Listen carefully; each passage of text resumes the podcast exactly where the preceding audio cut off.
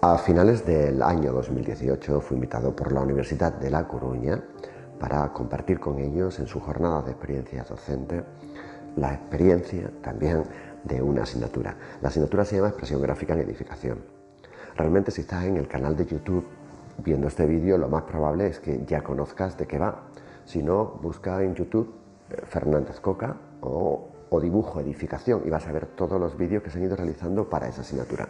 Pero esta asignatura no solamente son vídeos, son muchas más cosas, pero sobre todo hay una, una y muy importante, y es que esta asignatura está muy basada, al igual que todas las demás que imparto y todo lo demás que hago, en una estrategia, en este caso una estrategia docente, que busca lograr los objetivos, lograr las competencias que estamos buscando conseguir a la hora de impartirla, a la hora de compartirla con nuestros estudiantes.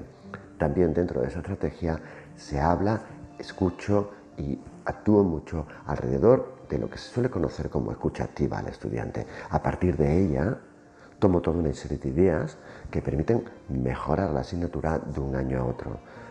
Permite también evolucionar y permite también partir del lenguaje audiovisual y del lenguaje verbal y del lenguaje generacional de mis estudiantes para luego ir subiendo ese nivel y a fin de cuentas logrando los resultados de los objetivos y competencias que te he dicho antes.